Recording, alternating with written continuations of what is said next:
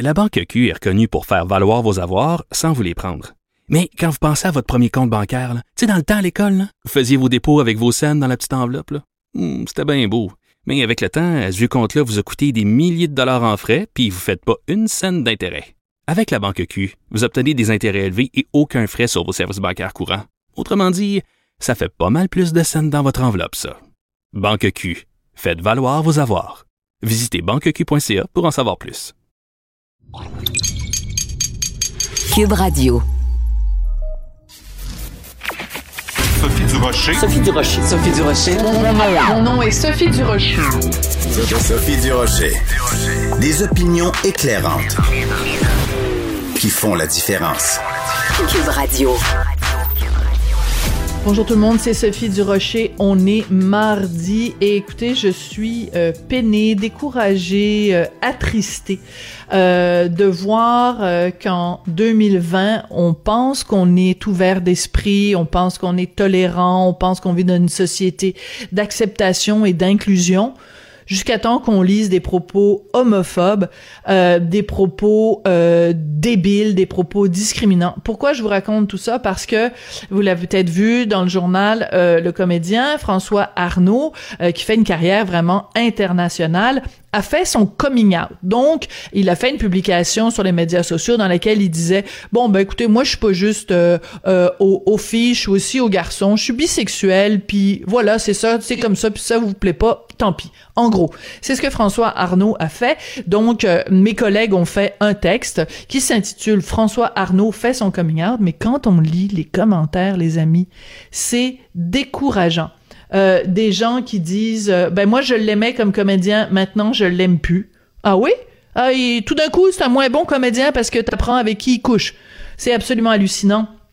Je veux pas vous lire les pires commentaires parce que je trouve que euh, ce n'est que euh, ce serait que mettre de l'huile sur le feu et je pense que ces gens-là n'ont pas besoin de publicité, mais simplement pour dire à quel point je trouve ça triste que en 2020 euh, on reproche à des gens ce qu'ils font dans leur chambre à coucher. On pensait qu'on était une société évoluée.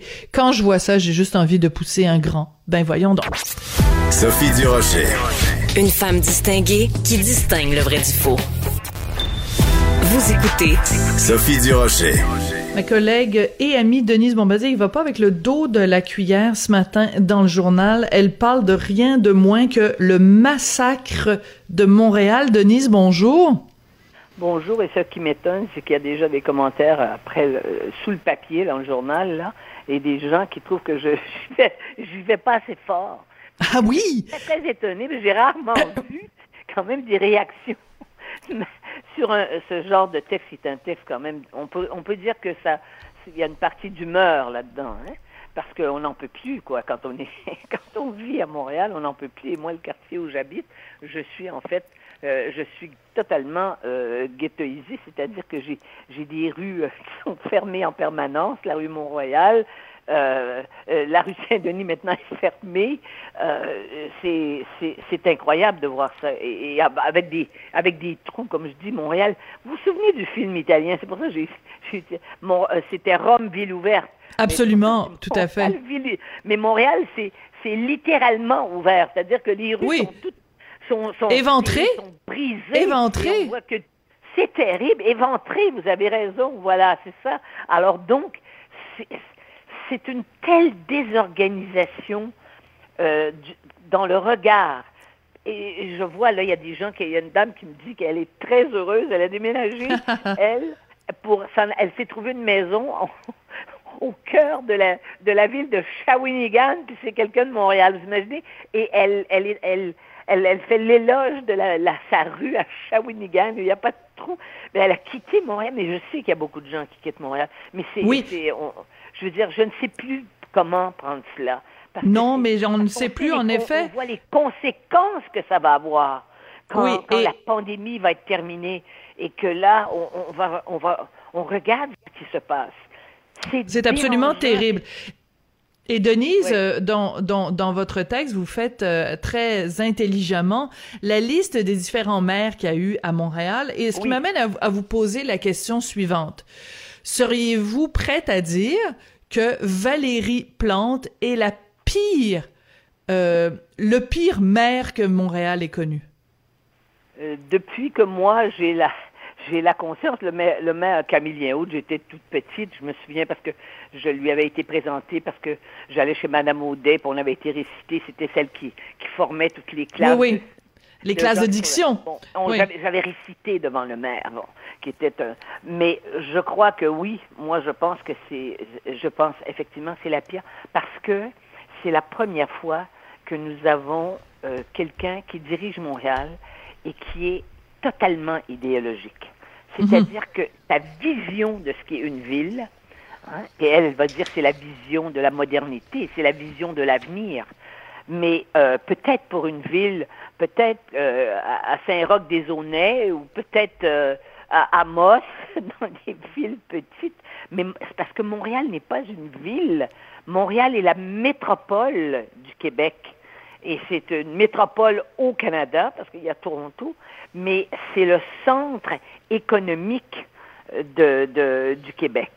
Et Oui. c'est- et, et c'est en ce sens-là que les conséquences sont encore plus terribles. Parce que, euh, et maintenant, avec la pandémie, quand on sait qu'avec le télétravail, toutes ces grandes tours, on ne saura pas euh, quoi mettre dedans. Mais le centre-ville de Montréal, le centre-ville de Montréal, Denise, est exsangue. Je sais pas si vous avez Je eu l'occasion récemment de vous y promener, mais c'est une ville, c'est une ville fantôme. C'est une ville fantôme je et il faut expliquer, En il faut expliquer jour, aux En plein jour, je le sais. C'est- la remarque que je me suis posée aussi. Mais c'est pas ça. C'est quand on pense que la ville s'est faite pour des visions euh, qui datent des vieux films, où est-ce qu'on voit... tout- Puis, mon Dieu, que tout le monde est palmé sur, sur la Hollande. Mais la Hollande, c'est le pays plat. C'est un pays plat. Et, et, et Amsterdam, c'est pas une grande ville, n'est-ce pas? C'est c'est une ville qui a été construite bien avant, une ville du Moyen Âge, et quasiment. Et puis, donc, et on, on se promène à bicyclette, mais, mais ici, en plus, il y a une chose qui est aberrante, c'est une aberration de plus, c'est que six mois par an, c'est pas circulable dans- de- pendant l'hiver. C'est une ville recouverte de neige et de glace où on, on- on a des températures qui, qui descendent jusqu'à moins 30. Et Mais voilà en plus- mais en et ça a plus, le vélo- le mouvement, le mouvement pour pour, pour, pour permettre de, de, de, d'avoir droit à des bicyclettes l'hiver dans Montréal, ça fait longtemps. Mais on se disait, c'est des, enfin, c'est des, c'est des super, euh, c'est, des sportifs euh, qui, qui font ça parce qu'ils prennent le risque tous les jours de, de, de, de se ramasser par terre. Mais c'est pas ça. C'est que la ville est maintenant physiquement organisée pour ça, hein, avec tous ces, toutes ces pistes cyclables qui sont d'ailleurs déneigées souvent avant les rues de la oui, ville. on a vu ça à plusieurs reprises, mais c'est aussi quelque chose de fondamental, Denise, c'est que le vélo, moi je suis tout à fait pour le vélo, puis euh, j'ai- absolument rien contre les cyclistes, mais les, les vélos, il faut se le dire, ça s'adresse à une partie de la population, toute la, la population âgée, et Dieu sait qu'il y en a de la population âgée à Montréal, ne peut pas se déplacer en vélo. Toutes les populations, tous les gens qui ont des enfants, plusieurs enfants, ne peuvent pas se déplacer en vélo. Tu peux pas deux, aller faire des courses. Et qui vont Mais- faire des courses. Exactement. Ça ne, ça ne correspond pas à ça. Ça correspond à des jeunes euh, qui vont, d'ailleurs, qui restent jeunes, des adolescents, on peut dire même, qui, euh, qui pour qui euh, la bicyclette, euh, c'est le c'est le, la, le, le- le- la motorisation idéale, euh, qui, euh, qui sont célibataires, n'est-ce pas? Et euh, qui n'ont pas d'auto, ça c'est sûr. Et donc, euh, c'est une. C'est pas les, nos villes, en tout cas, euh, les villes ici sont pas faites pour ça, à moins qu'on veuille que tout le monde aille faire les courses dans les centres commerciaux, mais c'est exactement ce qui se produit.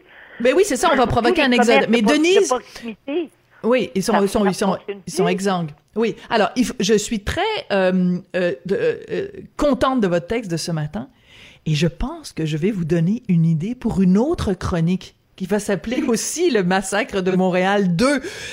Et Est-ce que vous avez entendu parler de la flotte d'éco-brouettes de l'avenue Montréal? Alors, je vous explique, c'est Marie Plourde, donc euh, conseillère euh, municipale, qui a mis euh, une photo récemment de ça, et moi, les deux bras m'en sont tombés. Alors, puisque on ne peut plus, dans beaucoup de villes du plateau, se déplacer en auto, la solution qu'ils ont trouvée, c'est stationner votre auto en périphérie, aller faire vos courses et procurez-vous cette éco-brouette qu'on met à votre disposition vous mettez vos achats, vos gros achats dans l'éco-brouette qui, est, euh, qui a l'air d'un truc pour enfants. Là, on nous prend pour vraiment pour des soit des, des déficients légers, soit des petits enfants de la garderie. Alors la, l'éco-brouette a des petits pois blancs sur un fond bleu et on prend l'éco-brouette Denise pour se rendre jusqu'à son vélo. Ces gens-là nous prennent pour des crétins. allons, allons. Alors ces gens-là, euh, moi je, je suis prête à leur acheter des billets d'avion qui s'en aillent en Chine, en dehors de Shanghai, et où on se promène en, Wuhan, en, les Maserati les plus chers. D'ailleurs, la dernière fois que je suis allée, c'est ça qui m'a étonné. Des filles de 20 ans qui conduisaient des Maserati qui valent 300 000 dollars. Euh, Shanghai et, dans les grandes villes, quoi. Et Pékin, et euh, vous en allez à 200 kilomètres de ces de ces de ces euh, de ces villes, et ben c'est comme ça qu'on vit encore. Et, et, et, et la brouette, évidemment, euh, ceux qui ont vécu de la brouette, euh, c'est des gens qui ont rêvé de la voiture, n'est-ce pas? Donc, c'est une vision aussi, comment vous dire, c'est une vision tellement, euh, tellement hypocrite de la réalité de ceux qui défendent cette idéologie-là. Parce qu'au fond, ils veulent que les... D'abord, moi, je me rends compte avec ma voiture. Moi, je me fais donner des, des coups sur ma voiture quand j'essaie d'entrer dans mon garage dans la rue Marianne. Ah oui. Qui passe, qui passe à son, dans le sens contraire de, parce que c'est, parce que c'est sens unique dans le sens contraire. Ah oui. Qui font ça et puis ils font une doigt d'honneur parce que j'ai une, une, une, voiture euh, performante. Et, euh, Vous avez une voiture de luxe, Denise, vous avez le droit de le dire. On n'a pas besoin de dire quelle sorte de voiture vous avez, mais vous avez une belle voiture parce que vous avez travaillé fort toute votre vie. Moi, mon père a jamais, ils ont jamais, on n'a jamais eu de tout à la maison. Et, et moi, euh, personne, moi je viens d'un milieu modeste, je viens pas. Alors donc, moi, personne va venir me, me, me culpabiliser parce ben, que je peux m'offrir euh, des, des, des, voitures qui sont non seulement confortables, mais sécuritaires au maximum et qui sont, euh, parce que vous savez, euh, personne va, personne va me dire, mon Dieu, que tu as des belles bottes. Euh, parce que j'ai acheté des belles bottes, quoi. Non, non, moi, je, ne suis pas là-dedans du tout. Personne peut me culpabiliser. D'ailleurs, ceux qui me culpabilisent, moi, ces gens-là qui font du, euh, euh, qui font de la, vous savez, c'est, ce sont les gens qui veulent avoir l'air, d'avoir, avoir l'air, tu sais, avoir, avoir l'air pauvre, pauvre, pauvre. Les gens qui valorisent la pauvreté, qui voient ça comme un grand romantisme, eh ben, euh, mais qui. Ben, c'est des euh, hypocrites, c'est des hypocrites. Ben parce voilà, que et qui n'ont aucune, et qui n'ont, ouais, c'est ça, et qui n'ont aucun problème parce que ils sont nés avec une cuillère d'argent et, et maintenant ils veulent avoir, ils veulent, ils veulent faire peuple, quoi. Hein? Mm. C'est la représentation du peuple. En général, le, le peuple, le vrai peuple, ce sont des gens qui veulent quand même sortir de la brouette. Hein? Et puis ils veulent pas juste sortir de la brouette. Mais mais c'est c'est plate parce que on, on, a connu quand même dans le Kama Sutra, je pense qu'il y a une position qui s'appelle la brouette thaïlandaise. Donc là, on va peut-être connaître la brouette montréalaise, ça va peut-être devenir une position euh, euh du, du du Kama Sutra, on sait pas Denise, peut-être que dire une chose, ça sera pas écoutez-moi bien si bon, vous voulez m'ouvrir la porte là-dessus, je crois pas que ça va être très très érotique et que les gens, comme disaient les curés quand ils expliquaient euh, euh, l'accouplement humain, ne, disaient euh, il faut parvenir, le bon Dieu permet de parvenir à l'alléluia de la jouissance. Je pense pas que dans la brouette montréalaise, on va avoir accès à, à l'alléluia de la jouissance. à l'alléluia de la jouissance. Oui, euh, pauvre Marie Plourde, elle, elle, je voudrais quand même terminer sérieusement. Oui, si vous allez-y. Oui je trouve ça extrêmement inquiétant. Ça dit aussi quelque chose de, de, le, de le, au fond, de la désaffection vis-à-vis des fonctions. Qui veut devenir maire? Là, maintenant, mhm. je sais que euh, M. Coder, c'est évident, euh, il attend son heure. Remarquez qu'on pourrait dire, on a eu le maire Coder, mais on a le maire Coder, mais on a le maire Coder, Coder allégé parce que c'est presque dérangeant de voir que même physiquement, on ne le reconnaît pas. et, euh, et, et, j'ai ça- et on sent, il parle de ses émotions maintenant et tout ça. Mais il reste une chose, c'est que si c'est le seul candidat, alors que lui aussi nous a, euh, je veux dire, a, a, mis, Montréal dans une situation, elle n'est pas toute seule, c'est pas elle qui a commencé euh, les travaux, et surtout la façon de les faire, les travaux. C'est pas ces travaux-là, c'est sûr que ça fait des, ça fait des, décennies, des décennies, des décennies. Mais le problème, c'est qu'on les fait pas en même temps partout en ouvrant des trous à la grandeur de, au lieu de centrer. Euh, Il y a des ordinateurs maintenant, il y a des programmes pour faire ça. Non, eux ils ouvrent des trous, ils mettent des, ils mettent des, et, et- ils mettent des cônes puis ils partent à euh, ouvrir d'autres trous ailleurs et ça, les trous restent ouverts. Ça va rester ouvert tout l'hiver. Là, j'en vois là, la rue Saint-Denis. Je, me, je, je crois pas que ça va, ça puisse être, euh, être euh, euh, réglé d'ici, euh, d'ici le mois de novembre. J'en suis convaincu. Et euh, en tout cas pas à la grandeur de, là où c'est ouvert maintenant. Eh bien, euh, c'est que c'est une pendant ce temps-là. Hein, mais Toronto continue de prospérer Mm.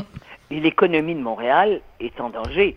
Déjà qu'elle l'est avec la pandémie, vous vous rendez compte? C'est sûr que ça aide pas. C'est sûr que ça Hein, aide toutes pas. ces boutiques qui sont fermées, tous ces restaurants qui, qui, qui, qui ont déjà fermé, euh, tous ces commerces euh, euh, un peu pointus qui existaient dans Montréal. Il y avait des boutiques extraordinaires, des terrasses extraordinaires. Maintenant, on est assis sur du bois de grange. Et si vous ne faites pas attention, en tout cas pour les femmes, si vous avez une robe, il faut faire attention parce que quand on s'assoit sur les terrasses euh, de la, dans la rue Mont-Royal, vous risquez de vous rentrer une écharpe dans la fesse quand vous êtes une femme et que vous avez une robe un peu courte. Alors, c'est vous difficile après de pratiquer. On est rendu à ça. Oui, c'est difficile après de la pratiquer vision- la brouette. C'est ça la vision d'une ville. C'est ça, c'est difficile de pratiquer la brouette montréalaise quand on a une, écharde dans la fesse. Denise, je veux absolument qu'on prenne un petit peu de temps. Oui, il faut bien rigoler un petit peu à travers tout ça. Sinon, c'est trop triste. Je veux absolument qu'on prenne le temps de parler parce qu'on connaît évidemment votre attachement à la langue française et vous avez connu évidemment euh, le le- l'heure de gloire de la loi 101 et on sait que euh, ça, ça s'effrite et que de- de- le l'OQLF a plus vraiment de, de de de pouvoir. Bon, ben là, Québec a quand même décidé de donner beaucoup plus de moyens à l'OQLF, d'engager des gens. Et mon collègue, euh, notre collègue Steve Fortin, vient de publier quelque chose sur le compte euh, du, euh, du, du Journal de Montréal, Journal de Québec, un blog où il, il parle de la réaction des anglophones à ça, le ressac. C'est hallucinant. Les anglophones parlent de la Gestapo, comparent le gouvernement québécois à des, à des nazis. C'est euh, c'est complètement Oui, délirant. c'est parce que parce que les gens n'ont pas de mémoire, parce que ça c'est comme ça depuis la loi 101. Je veux dire, Louise Baudouin avait été présentée Oui. en, en, en reine en reine des SS. euh, par, euh, par le caricaturiste, par le, euh, par le caricaturiste Aislinn dans la Gazette. Ah ouais, mais ça, a toujours continué, ça. Ça, a toujours continué. Et je vais vous dire une chose. Dans le cas actuel, je sais que le, le, le jeune ministre Jolin Barrette est un homme impatient et que sa patience, euh, il est impatient, mais là, il est obligé de, évidemment, il est obligé de, de, de, de ne pas parler parce que euh, la pandémie occupe tout, tout l'espace, n'est-ce pas? Mais je pense, moi, personnellement, que cette annonce-là, qui, qui, est, qui- qui est présentée justement au moment où la deuxième vague arrive et que ça et que ça, ça angoisse tout le monde, je pense que c'est pas le bon moment de l'annoncer, d'annoncer qu'il va avoir une police, euh, parce que là ils vont ils mettent euh, les millions pour avoir des, des, des centaines de- d'employés de plus pour faire la police, quoi, hein, pour, Mm. pour, pour bien vérifier que euh, le français est, euh, le français est pratiqué dans les dans les petites entreprises.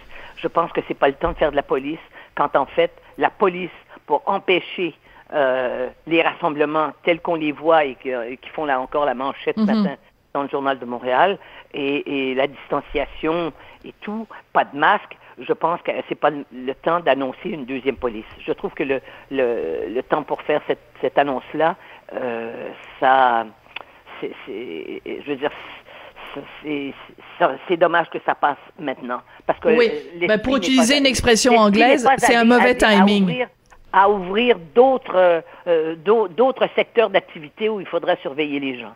Là, Oui, c'est ça. On a déjà la ce police. Bon, Voilà. Denise, euh, simplement pour vous dire, en fin de semaine, et on va se conclure, euh, on va conclure euh, là-dessus. Je suis allée faire un tour dans le vieux Montréal. Il y a un nouveau restaurant, Slice and Soda, avec euh, sur le côté un endroit où on peut prendre la pizza pour emporter, et c'est écrit Take Out. Slice and Soda Take Out en Oui, mais moi, je fais 2020 partout à Montréal. Ben oui, ben c'est ça, toutes les expressions anglaises. partout. Alors, Ouais, il faut, il faut réagir. Et moi, je trouve que, bon, ben, le QLF, c'est sûr qu'il y a d'autres chats à fouetter en ce moment. Mais je pense qu'on est capable au Québec de marcher puis de mâcher de la gomme les deux en même temps. Denise, je vous embrasse. J'ai bien aimé parler avec vous de la brouette euh, montréalaise. Et on se reparle mardi prochain. Peut-être pour une autre position du Kamasutran. Oh oui, on peut en- d'ailleurs, on peut en inventer qui serait plus confortable qu'une brouette. Oui, ben, on, pensez à ça pendant les euh, sept prochains ah, j'ai jours. pas besoin d'y penser, j'ai déjà tout. D'accord. Parfait, je vous adore. Au revoir, Au revoir, Denise. Au revoir. La Banque Q est reconnue pour faire valoir vos avoirs sans vous les prendre. Mais quand vous pensez à votre premier compte bancaire, là, tu sais, dans le temps à l'école, là, vous faisiez vos dépôts avec vos scènes dans la petite enveloppe. là. Hmm, C'était bien beau. Mais avec le temps, ce vieux compte-là vous a coûté des milliers de dollars en frais, puis vous ne faites pas une scène d'intérêt. Avec la Banque Q, vous obtenez des intérêts élevés et aucun frais sur vos services bancaires courants. Autrement dit, ça fait pas mal plus de scènes dans votre enveloppe, ça. Banque Q, faites valoir vos avoirs. Visitez banqueq.ca pour en savoir plus. Avertissement. Cette émission peut provoquer des débats et des prises de position pas comme les autres. Vous écoutez Sophie Durocher. Alors que le Québec passe en zone orange, il y en a qui sont en zone turquoise. Ben oui, il y a des Québécois qui ont décidé de partir dans le sud, dans euh, des resorts au Mexique ou ailleurs. Et quand j'ai vu ça aller, je me suis dit, ben moi, je veux leur parler, je veux savoir comment ils ont fait, comment ça s'organise un voyage dans le sud en pleine pandémie. Et je suis tombée sur euh, Facebook sur Michel W. Duguay, un nom bien connu dans le milieu de la radio. Il a travaillé à peu près pour toutes les stations qu'il n'y a pas au Québec. Donc, euh, Michel W. Duguay, qui est en ce moment même à Cancun. On le rejoint là-bas. Bonjour, Monsieur Duguay. Oui, bonjour, tu peux m'appeler Michel. Euh, Sophie, ça va bien? Ben très bien, Michel. Euh, écoutez, euh, j'ai vu donc passer ça qu'à un moment donné vous étiez juste tanné d'être euh, d'être euh, au Québec dans, dans le froid ou dans le les, les les mesures sanitaires. Vous avez décidé de partir pour le Mexique. Racontez-nous comment on fait pour organiser un voyage au Mexique en pleine pandémie. Comment ça se passe? Ben d'abord, d'abord, Sophie, si tu veux me rassurer, il faudrait dire tu. Ah, ok. Bon, alors raconte-nous ça, Michel. Ben, moi, ça s'est très, très bien déroulé. Je suis plus inquiet à, lire les, les fils de presse. Je suis pas mal plus inquiet de ce qui se passe au Québec. On parle de zone, zone orange, ça va à rouge, euh, on va ça va retomber en, comme comme l'hiver dernier euh, dans, dans quelques semaines, euh, je sais pas, mais ici euh, il y a que des Mexicains, il y a à peu près pas de Québécois sur place. Moi, je suis dans un très grand hôtel qui s'appelle le Grand Oasis Pyramide. Donc, euh, étant donné que c'est grand, la distanciation euh, est vraiment présente. Puis je suis dans un dans le secteur, euh, si tu veux, VIP, là, parce que j'avais quand même pas envie de, de m'en aller prendre trop de, de, de, de chance. Alors, euh, c'est immense ici, c'est une pyramide. C'est au bord de la mer, donc euh, il n'y a rien de plus euh, dangereux ici qu'à Montréal, en fait, euh, peut-être même moins. D'accord. Mais magnifique. Et quand on part à Montréal, eh ben, euh, faut simplement remplir un ou deux formulaires euh, de, de COVID et euh, ça, se, ça se déroule très bien dans l'avion, hein, parce que l'avion est à moitié vide. Puis il y a une banquette de différence entre chacun des passagers. Donc, euh, il n'y a, y a pas de monde. euh, ça, ça se déroule très bien. Je suis arrivé ici, le bus est à moitié, aux trois quarts vide. L'hôtel, il n'y a que des Mexicains. Moi, dans mon aile, à mon aile euh, à moi, où je suis dans euh, le, le secteur 5 étoiles. Je le dis parce que c'est important de se trouver, de s'en Mhm. aller dans un secteur de l'hôtel où il y a moins d'affluence. Mais euh, moi, je veux savoir. Donc, tu décides de partir pour le Mexique, t'appelles un agent de voyage. L'agent de voyage, au bout de la ligne, doit être content, en s'il vous plaît, d'avoir euh, des clients parce que ces temps-ci, il y a personne qui voyage. Donc, euh, le, le, c'est facile d'avoir des billets. T'as voyagé avec qui? Avec Air Canada? Oui, ça a été facile. Euh, Il y a des destinations qui sont plus faciles que les autres. Celle du Mexique est, euh, est plus facile. euh, donc, moi, je voyage par... Euh, c'est voyage carrément voyage Air Canada. Donc, c'est un package que j'ai pris euh, pour une semaine. Et puis, euh, c'est- tout facile. euh, je le suggère à tout le monde, en fait, si vous voulez, mais évidemment, il va y avoir la, la, la le confinement de deux semaines après. Hein. D'accord. Alors, donc, quand tu euh, appelles pour réserver, est-ce que on t'informe bien des conséquences? C'est-à-dire que si tu contractes la COVID pendant ton voyage, qu'est-ce qui t'arrive, Michel? Est-ce que tu es assuré à 100% contre euh, la COVID? Assuré à 100% par par Voyage Air Canada et assuré par mon assurance à 100% blindé. Euh, L'accès aux hôpitaux ici est facile. Il y a de la place contrairement à d'autres endroits où euh, d'autres pays où euh, si tu attrapes la COVID, eh ben, tu passes en dernier si tu pas le résident du pays. Mais ici, euh, les hôpitaux mhm. sont, prêts à nous accueillir. Si on attrape la COVID et l'assurance paie au complet, c'est formel. Hein? C'est formel. Mais étais en train de me dire, Michel, que si tu attrapes la COVID au Mexique, tu vas avoir plus de chances d'être soigné dans un hôpital que si tu l'avais attrapé à Montréal ou à Québec? Parce qu'ici, les hôpitaux ben, sont vraiment sur le petit bord d'être. Ben oui. Je sais pas. Euh, ça a l'air ça va pas bien à Québec, euh, puis que l'accès aux hôpitaux, euh, ça commence à être serré. Mais moi, on m'a dit, j'ai encore parlé avec quelqu'un hier, quelqu'un justement de, la ville de Québec, et lui il me dit, il dit qu'il y, a un chum qui, qui, qui, est résident ici, médecin québécois, puis si tu attrapes la COVID, ben, t'as instantanément un lit à l'hôpital, instantanément. OK. Michel, tu sais qu'il y a beaucoup de gens qui sont en train de nous écouter en ce moment et qui sont en train de, de dire, bon, ben là, si Michel W. Duguay le fait, moi aussi, je veux le faire. Euh, il reste que, quand même, il y a une responsabilité sociale. C'est-à-dire que, oui, tu vas devoir faire la quarantaine en rentrant, mais il reste que notre premier ministre, Justin Trudeau, a quand même émis une directive en disant, on demande à tous les Canadiens de ne pas voyager à moins que ce soit essentiel est-ce qu'il y a une petite part de toi qui sent un petit peu mal aujourd'hui d'être au Mexique ou pas? Ben, dans les conditions dans lesquelles j'ai voyagé, je me sens pas mal à cause de mon comportement. Parce que je suis arrivé ici, c'était Air Canada, c'était la distanciation était formelle. Je suis rentré dans un petit bus, il n'y avait personne. Je suis dans ma petite bulle ici. 5 étoiles partie de l'hôtel, VIP, salle à manger à moitié vide. Il y a, les Mexicains sont de l'autre côté de l'hôtel. Il y a à peu près personne dans mon aile. Euh, je sors pas, je fais pas de nightlife. Je vais pas en ville, je mets pas les pieds en ville. Je reste dans mon, dans ma bulle. OK. Puis après ça, je rentre à Montréal. Fait que je me sens pas coupable, non. OK. Mais si, par exemple. je fais ça de même. Ouais.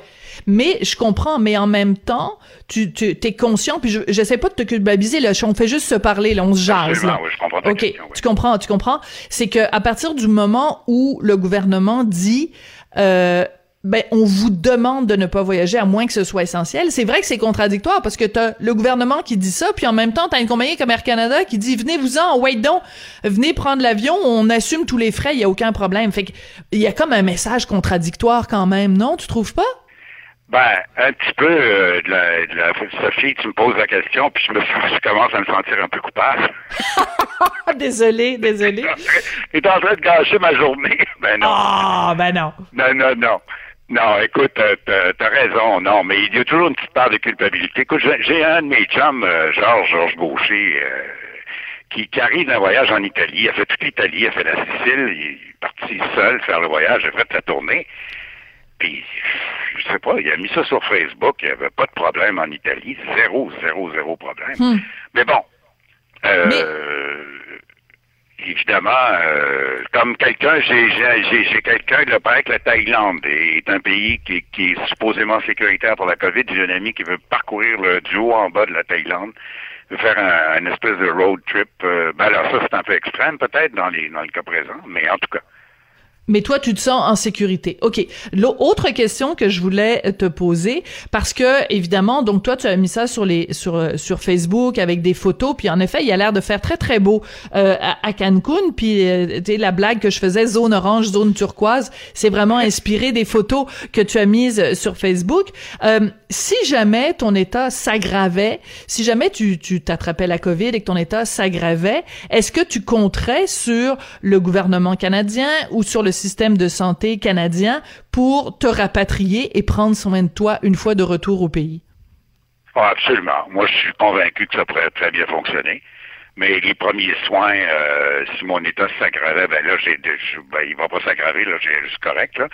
Mais euh, si mon état devient, je deviens dans un état de COVID, je suis convaincu qu'ici, euh, je peux être très bien, euh, très bien euh, traité. Euh, je suis pas, tu sais, y a, y, on offre des voyages, des destinations comme Cayo Coco.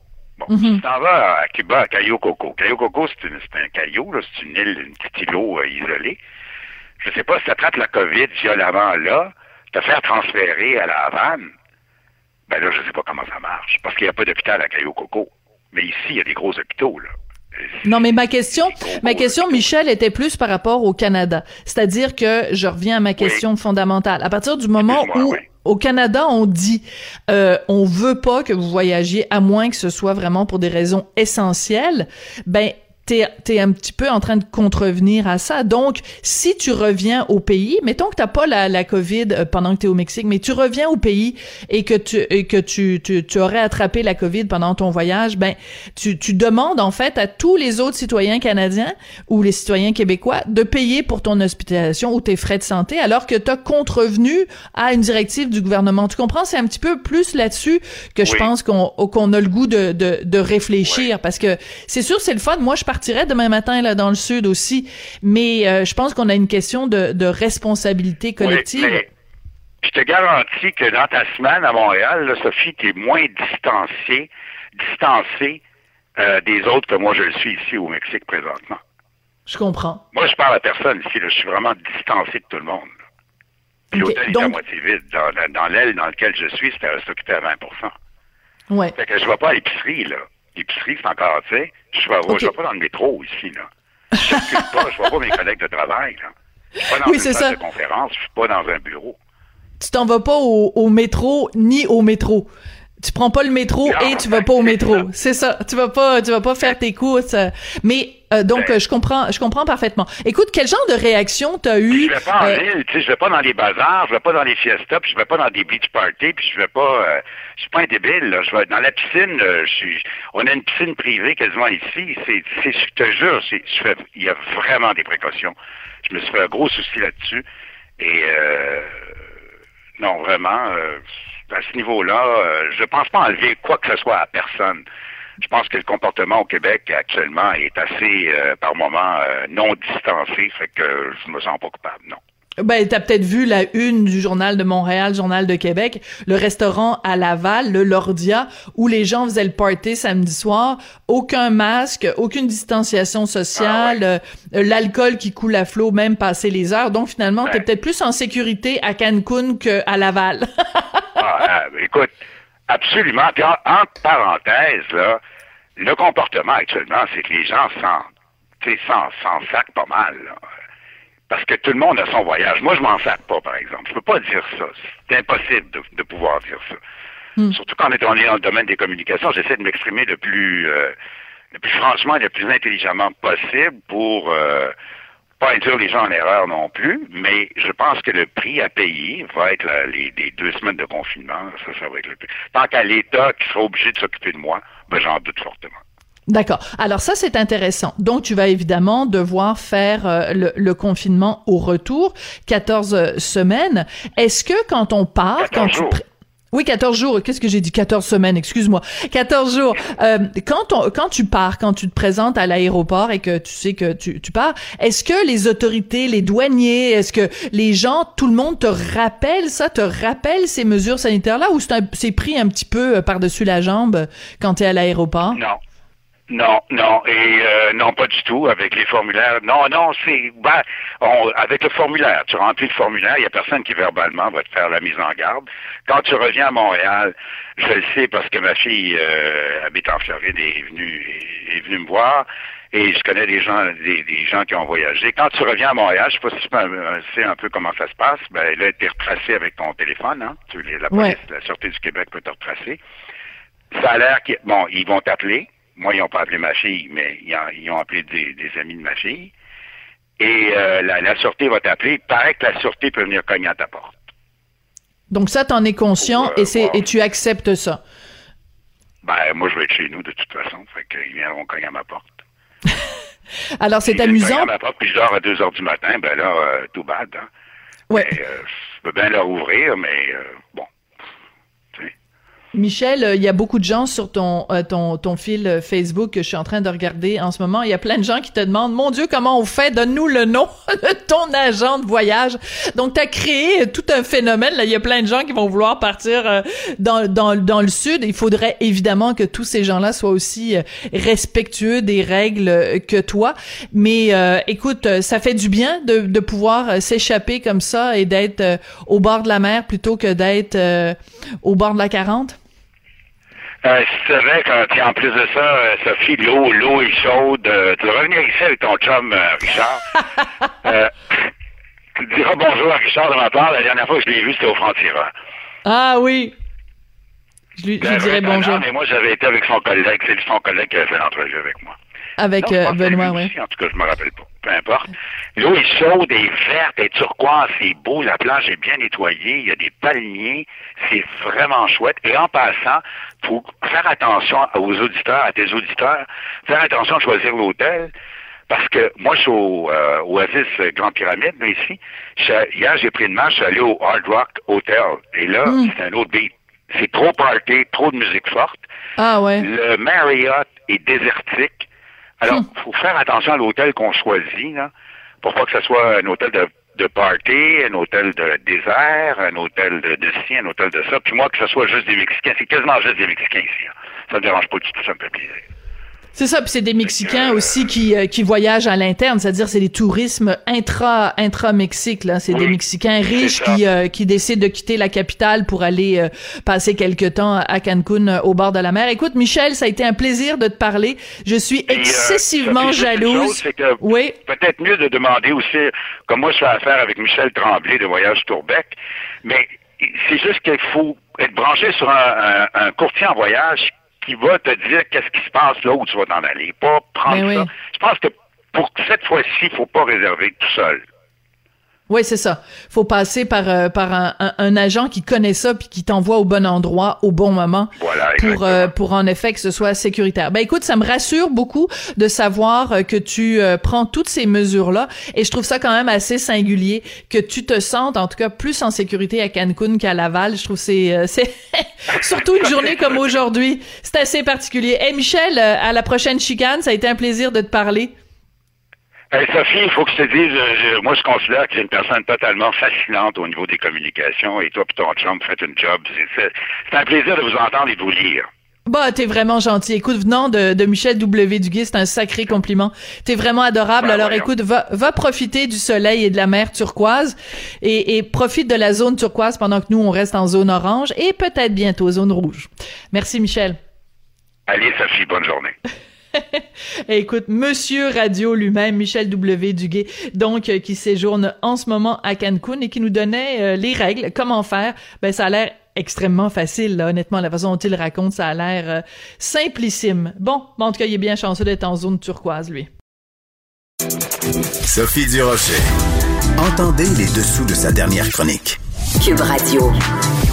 Bon, j'imagine qu'on a tous poussé un énorme cri d'effroi en prenant connaissance de la une du Journal de Montréal, Journal de Québec de ce matin. Un restaurant à Laval, gros party, méchant party, aucun respect je, je pourrais arrêter ma phrase là, aucun respect, point, mais aucun respect des mesures de distanciation, les gens qui dansent, euh, des, des gens, euh, des, des clients et aussi du personnel qui se promène, pas de masque, le 2 mètres, c'est quoi ça 2 mètres, euh, l'alcool servi bien après les heures où on a le droit de servir de l'alcool. Et euh, je pense qu'on a pou- poussé donc tous un gros cri de ah non c'est pas vrai. Par contre quelqu'un qui travaille dans le milieu dans la restauration ça doit être extrêmement frustrant parce que si toi tu respectes les règles ça doit être fâchant de voir qu'il y en a qui les respectent pas. C'est pour ça que je voulais parler à Vianney Godbout. Il est restaurateur euh, à la maison euh, Misonnette Bistrot Mignonnette et également consultant en restauration. Monsieur Godbout, bonjour. Bonjour Sophie. Votre réaction ce matin en voyant la une du Journal de Montréal, Journal de Québec? Euh, ben, en fait, je suis à la fois scandalisé et pas tellement surpris. C'est ce qui est un peu triste dans tout ça. Euh, Pourquoi pas y y surpris? Pourquoi pas surpris? ben, il y, a des établissements, en fait, qui sont restés figés dans le temps puis qui se comportent. Puis, tu sais, je trouve ça étonnant que, que ça ne sorte pas plus vite, en fait. Euh, je comprends qu'on n'encourage pas la culture de la délation, tout ça, en tout cas, pas, dans mon cas, sauf que de l'autre côté, euh, en question, c'est une salle de banquet où on s'assoyait, les gens payent un prix fixe, et puis euh, la, bouffe arrive sur la table, c'est des grandes tablées, on peut être assis avec des inconnus, euh, ça danse toute la nuit, ça fume à l'intérieur depuis toujours. Donc, je veux dire, c'est, c'est pas étonnant que les mesures sanitaires n'aient pas été appliquées quand des des choses de base euh, comme la loi sur le tabac n'était pas respectée déjà. Moi, je trouve que c'est scandalisant. C'est inacceptable parce que dans une période qui est super dure pour la restauration où hmm. on se plie à des règles qui sont, qui sont... La Banque Q est reconnue pour faire valoir vos avoirs sans vous les prendre. Mais quand vous pensez à votre premier compte bancaire, tu sais, dans le temps à l'école, vous faisiez vos dépôts avec vos scènes dans la petite enveloppe. Hmm, c'était bien beau. Mais avec le temps, ce compte-là vous a coûté des milliers de dollars en frais, puis vous ne faites pas une scène d'intérêt. Avec la banque Q, vous obtenez des intérêts élevés et aucun frais sur vos services bancaires courants. Autrement dit, ça fait pas mal plus de scènes dans votre enveloppe, ça. Banque Q, faites valoir vos avoirs. Visitez banqueq.ca pour en savoir plus. Ben d'un, parce qu'il faut le faire d'un niveau sociétal, être responsable, euh, mais également parce que je veux dire, quand on voit ça, c'est de la concurrence déloyale carrément. Hum. Euh, nous, on refuse des gens, euh, on exerce des pertes parce qu'on a un taux de, de labor en bon français qui est trop élevé parce qu'on veut garder notre monde. Pendant ce temps-là, il y en a qui s'en foutent éperdument, qui font sale combe, tout le monde collé. Euh, puis évidemment qu'un client qui est pas trop conscientisé va dire ah ben c'est cool là-bas, il n'y a pas des plexiglas partout, puis on peut se promener sans masque. C'est pas tout le monde, je veux dire, on, on voit on voit les conspirationnistes, tout ça, on voit que c'est pas tout le monde. Euh, qui, vit dans la même réalité. Donc, euh, quelqu'un qui est sceptique par rapport à ce qui est en train d'arriver, c'est sûr qu'il va choisir des établissements comme ça. Et c'est ce qui fait mal à l'industrie de la restauration. Pour moi, c'est une honte. Et puis, euh, je veux dire, on est, on est passé par la prévention, la sensibilisation. Moi, je suis à l'aise qu'on passe par la répression. Mais par exemple, on doit hmm. pas, on doit pas punir tout le monde. Sauf que les établissements qui sont fautifs, je crois qu'il faut être très sévère puis après, euh, il faut pas que ça se transforme en euh, chercher des poux, puis aller dans des états responsables et chercher ce qui cloche, qu'on voit qu'il y, y a, une attitude générale qui a été responsabilisée par rapport à la situation. Donc, faut pas que ça se transforme en des, visites policières partout qui nuit aux établissements responsables parce que, on l'a déjà vu, là, dans une salle comble, quand il y a huit policiers, euh, je sais qu'à Montréal, c'était le groupe Eclipse ou des trucs comme ça, c'est scandaleux aussi. Parce que, tu sais, quand on est un restaurateur qui fait bien son travail, veut, veut pas le client qui nous connaît pas, qui est chez nous, ça, ça éveille beaucoup de d'inquiétude chez eux. Ben c'est sûr. C'est-à-dire qu'en fait, il faut il faut dénoncer les deux extrêmes. C'est-à-dire que si en effet il y a huit policiers qui débarquent dans un restaurant, c'est comme une descente, puis ça crée une atmosphère où les gens se disent mon Dieu, il y a pas de fumée sans feu. Si la police débarque, c'est qu'il doit y avoir des affaires pas catholiques qui se passent ici. À l'autre extrême, ce qu'on a vu au restaurant Lordia à Laval et ce que raconte la journaliste du, du journal, c'est que les policiers sont arrivés, puis comme par hasard à ce moment-là, les gens avaient arrêté de danser, tout le monde était assis les policiers sont restés juste dix minutes. Ils ont mis aucune contravention, aucun contrat d'infraction, constat d'infraction. Donc, en fait, la police a été trop gentille au Lordia. Mais je pense que les efforts sont pas concentrés au bon endroit. C'est sûr que, hmm. euh, mais tu sais, je veux dire, un permis d'alcool, tout ça, ça devrait être révoqué immédiatement. Je veux dire, ce type de comportement-là n'a pas lieu d'être. Euh, il y a trop de gens qui risquent trop c'est des retraites qui s'envolent en ce moment. C'est des hmm. drames humains qu'on vit. Et puis, des gens qui se comportent comme ça font excessivement mal à l'industrie. Puis, je veux dire, faut, j'ai très peur que ça se transforme en une surveillance policière qui est accrue et dérangeante pour les gens qui se comportent bien. Comme, euh, comme ce que l'industrie des bars et tout ça subit avec, comme je disais, le groupe Eclipse et tout. C'est d'un ridicule absolu. Ils en souffrent depuis des années. C'est pas le sujet d'aujourd'hui. Sauf qu'il faut arrêter de généraliser et de faire mal à tout le monde faut cibler. Mhm. Mais, mais, j'ai l'impression, euh, Monsieur Godbout, quand vous avez commencé, que euh, dans le milieu de la restauration, ça se parle. Quand vous nous dites, je ne suis pas surpris, ça veut dire que dans le milieu de la restauration, ça se parle et vous le savez qu'il y a des délinquants et qu'il y en a qui tournent les coins ronds et qui respectent pas les règles. Ah, ben, on, le sait, puis je pense que c'est pas juste les gens de la restauration. Les clients sur place le sachent, le, savent aussi, c'est évident. Après, euh, est-ce que euh, je veux dire, est-ce que c'est honorable? Moi, je serai jamais celui qui va dénoncer qui que ce soit, mais il y a des gens qui font leur travail, puis il faudrait qu'ils le fassent un peu mieux, qui perdent moins de temps aux endroits où ils ne devraient pas perdre de temps, mm-hmm. euh, qui travaillent fort pour respecter les normes, puis après, c'est facile de ratisser. Comme je dis, si on se dépasse pas à huit personnes en uniforme dans le même établissement pour achaler tout le monde, mais on peut faire huit établissements dans le même temps, faire un constat rapide. Oui, c'est ça. arrêter d'être ridicule, puis c'est le concept des employés municipaux qui sont huit autour d'un arbre pour le planter. C'est la même chose. Mais c'est intéressant que vous fassiez référence à huit personnes dans un même établissement parce qu'il y a Laurent Prou euh, qu'on a connu euh, à Québec parce qu'il euh, il se, se, se, présentait là en politique. Mais Laurent Prou donc qui a fait une sortie dans les médias récemment pour dire que lui dans un de ses restaurants, je pense que c'est dans le, le, vieux Saint-Charles des, des restaurants donc à Drummondville où il y a en effet des policiers, huit policiers qui sont débarqués en même temps pour faire des contrôles et il y a une photo qui a beaucoup, beaucoup circulé dans les médias sociaux. C'est une photo où on voit un policier sur son, sur son, son vêtement, sur son, son costume, c'est écrit crime organisé. Et, ah, ben oui, monsieur, on subit ça depuis longtemps. C'est pas nouveau. Ça, c'est, on, sort du sujet un peu, mais c'est vraiment quelque chose. Je veux dire, on vit une crise présentement, puis il va falloir. Je sais qu'il y a le groupe Equinox à Laval, le groupe Eclipse à, Eclipse à Montréal. Il va vraiment falloir que les méthodes changent parce qu'ils sont en train de ruiner l'industrie. Des clients qui viennent manger chez nous, on a un groupe Eclipse qui arrive à 8, tout habillé, avec les fusils à la hanche, le crime organisé. C'est ce qui est écrit sur les, véhicules patrouilles. Je veux dire, c'est sûr que ça, ça, fait du mal aux bars, aux restaurants, tout ça. Tu sais, il y a moyen de mener leur enquête. C'est un mm-hmm. ridicule absolu pour moi. Habillé en civil, puis dans la discrétion, au lieu de rentrer à 8. c'est, ça, ça, on subit ça depuis longtemps. C'est c'est vraiment pré-pandémie, là. Ça fait quoi? Ça fait des années. Sauf que c'est un autre sujet. Sauf que c'est comme si on sentait que au niveau du gouvernement, tout ça, la restauration, l'hospitalité, ben, on est indésirable. Mais pourtant, c'est ce qui fait la renommée de villes comme Montréal. C'est ce qui mm. fait qu'on est mis de l'avant. Donc, c'est ridicule. Je pense que c'est la pandémie révèle que on fait un métier qui est indésirable. On n'a pas de support. Puis on est vu comme une nuisance. Puis il faut absolument que ça je pense que c'est pas l'opinion du grand public. Les gens aiment venir nous visiter. Les gens aiment sortir, se faire plaisir. Puis il va falloir qu'on ait un peu d'aide. Parce que c'est une industrie qui est en péril et qui souffre. Puis c'est la faute de gens comme le Lordia.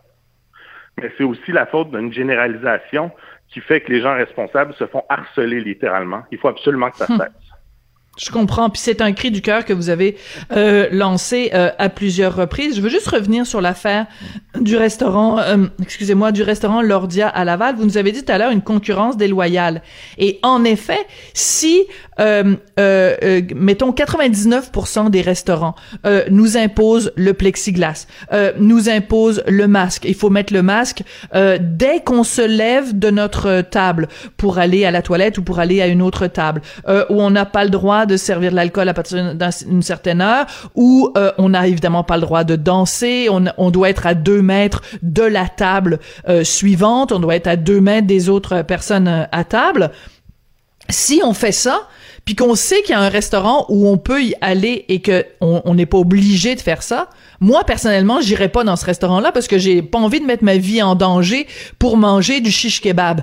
Mais il y a des gens pour qui, qui c'est un argument et donc, euh, ces, restaurants-là qui brisent les règles sont en train de tuer le reste de l'industrie. Totalement. Puis, je veux dire, c'est pas juste des, idiots pour qui c'est un argument. C'est des gens qui réfléchissent pas excessivement loin. Sauf c'est sûr que la perspective d'une belle soirée festive euh, semble plus, plus réaliste dans un établissement qui respecte aucune norme sanitaire. En contrepartie, c'est des établissements comme ça qui vont faire que l'ensemble des salles à manger vont se faire fermer.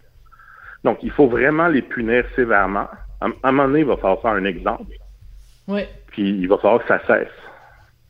Puis, il va falloir un, effort collectif, que les clients euh, ne pensent pas qu'à leur petit plaisir, l'instant de trois heures pendant la soirée, fassent un, un effort de société, un effort collectif pour qu'on passe au travers de la crise puis qu'il reste un peu d'entrepreneurs en restauration. Parce que mhm. franchement, là, en termes de choix de carrière, Je, veux dire, quand je veux me consoler, je pense à ceux qui ont des agences de voyage. C'est pas mal oui. rendu là. oui, c'est ça. C'est pas vraiment un métier d'avenir, mais en effet, il y a pire parce que les voyages, euh, évidemment, c'est c'est complètement euh, complètement euh, foutu. Vous nous avez dit tout à l'heure que au, au, au, restaurant Lordia, qu'il y avait des gens qui fumaient à l'intérieur. Je pense que vous faites référence à l'ancienne administration du restaurant Lordia parce que c'était sorti dans les nouvelles. C'était en 2016. J'ai retrouvé le texte. Euh, euh, Aux tables, il y avait des euh, des narguilés. Les gens pouvaient fumer de la chicha. Les gens pouvaient aussi fumer des cigarettes et des cigares. Mais je vous je vous confirme, les propriétaires du restaurant ont changé. Donc c'est plus les mêmes propriétaires qui sont là maintenant. Mais il reste que ce restaurant-là aujourd'hui fait fi des règlements et que ça c'est totalement inacceptable.